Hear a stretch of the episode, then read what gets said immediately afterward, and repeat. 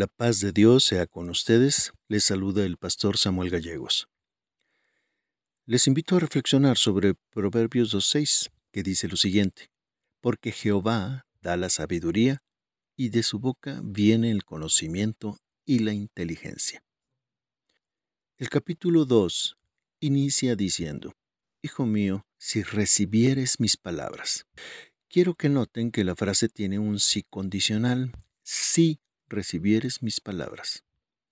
El sí condicional se usa varias veces en los siguientes versículos. ¿Qué significa? Pues significa que el Padre que habla aquí está consciente que el Hijo puede no recibir sus palabras, puede ser que sea necio y no querer escuchar consejos. Y es que a los hijos, bueno, en realidad a todas las personas, nos cuesta trabajo escuchar consejos. Tendemos a pensar que todo lo sabemos y que no necesitamos guía alguna. Digamos entonces que este padre, que quiere transmitir sabiduría, le habla a su hijo como diciéndole, Hijo, si me escucharas, si captaras que lo que te digo es para tu bien, si entendieras que es prudente escucharme porque busco tu bienestar, si usaras tu inteligencia y me pusieras atención, entenderías que lo que busco es que seas sabio. Quiero ahorrarte problemas en la vida. Por eso te invito a cargar la sabiduría en serio. Es más, así como llevas tu celular para todos lados y no te despegas de él, así carga con la sabiduría y no te le despegues. Entonces este padre dice el texto que estamos estudiando, porque Jehová da la sabiduría y de su boca viene el conocimiento y la inteligencia.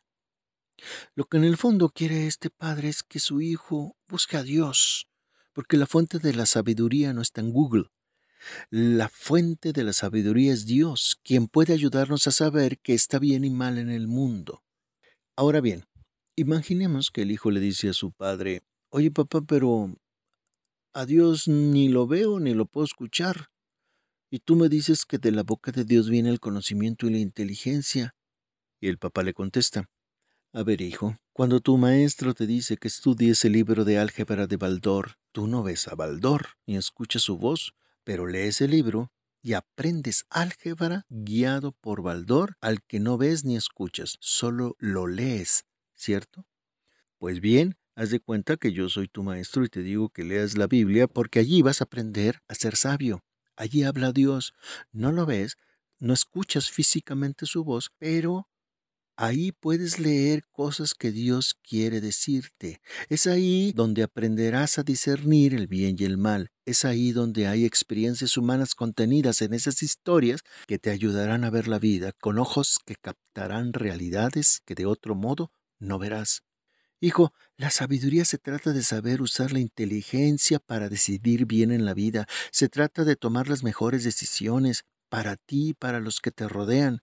La sabiduría se trata de la capacidad de analizar, discernir y emitir juicios de valor que te permitan ser una persona justa con los demás, pero también que te permitan evaluar lo que otros quieren de ti. La sabiduría te va a servir para protegerte emocional y espiritualmente, te ayudará a salir de situaciones humanas problemáticas en donde se vea comprometida tu persona y tu buen juicio. Luego de hablar así, este padre, preocupado por su hijo, le dice que la sabiduría es como un camino por el que se hace un viaje. La vida como camino es una metáfora muy poderosa. Y este padre le pide a su hijo que identifique cuáles son las veredas del buen juicio y que camine por ahí. Porque hay personas que caminan por senderos oscuros porque se esconden de la luz, para que no se ilumine su mal proceder. Es decir, estas personas eligen por voluntad propia los malos caminos, por otro lado, es verdad que hay caminos oscuros y en ellos es fácil caer en hoyos. Y es ahí donde uno necesita claridad, conocimiento, inteligencia, buen juicio para ver los hoyos y esquivarlos. Entre más elementos de juicio tenga uno para hacer discernimiento, más fácil será tomar buenas decisiones ante las encrucijadas de la vida. Si seguimos la sabiduría de Dios, entonces nuestros caminos estarán iluminados somos como viajeros. Y seguramente que no queremos caminar por la vida a lo tonto ni a ciegas sin saber hacia dónde nos dirigimos. Queremos llegar al final de la vida satisfechos de haber caminado el sendero correcto. Incluso como el hijo es varón, Este padre toca el tema de la claridad que necesita para relacionarse con las mujeres. Pero lo mismo aplica para una hija mujer, pues ella también necesita claridad para relacionarse con los hombres. Generalizando las palabras de este padre, lo que dice es que eh, los hijos e hijas tienen que fijarse que la persona con la que se van a casar no sea alguien desconocido, que no esté casada, que sea capaz de cumplir compromisos y acuerdos, principalmente con Dios. Pero lo más importante y quizá lo más difícil de discernir es que no sea una persona que lleve a la muerte, es decir, que sea una persona que abogue por la vida y que no sea destructiva ni autodestructiva, porque eso termina destruyendo al compañero y a todos los que se relacionan con esa persona.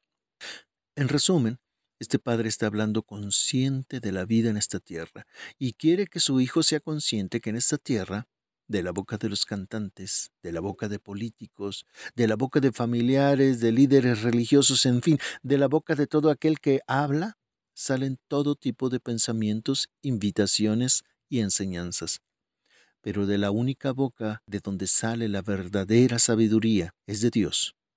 El Padre termina esta sección diciéndole al Hijo que solo siguiendo la sabiduría de Dios podrá tener una vida buena, justa, recta, digna, estable en el mundo.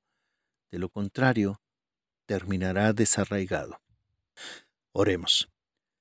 Padre Celestial, nos acercamos a ti, sabiendo que eres la fuente de toda sabiduría, de toda bendición.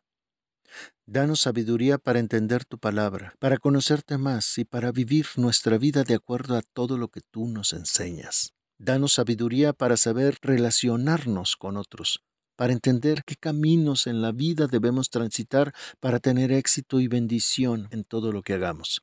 Renunciamos a vivir en la necedad, en la ignorancia y en la mediocridad, y abrimos nuestro corazón y entendimiento a tu inteligencia, sabiduría, discreción, equidad, justicia, entendimiento y discernimiento. Que tu sabiduría nos guíe en cada aspecto, decisión y meta de nuestra vida.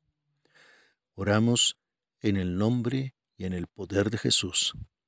Amén.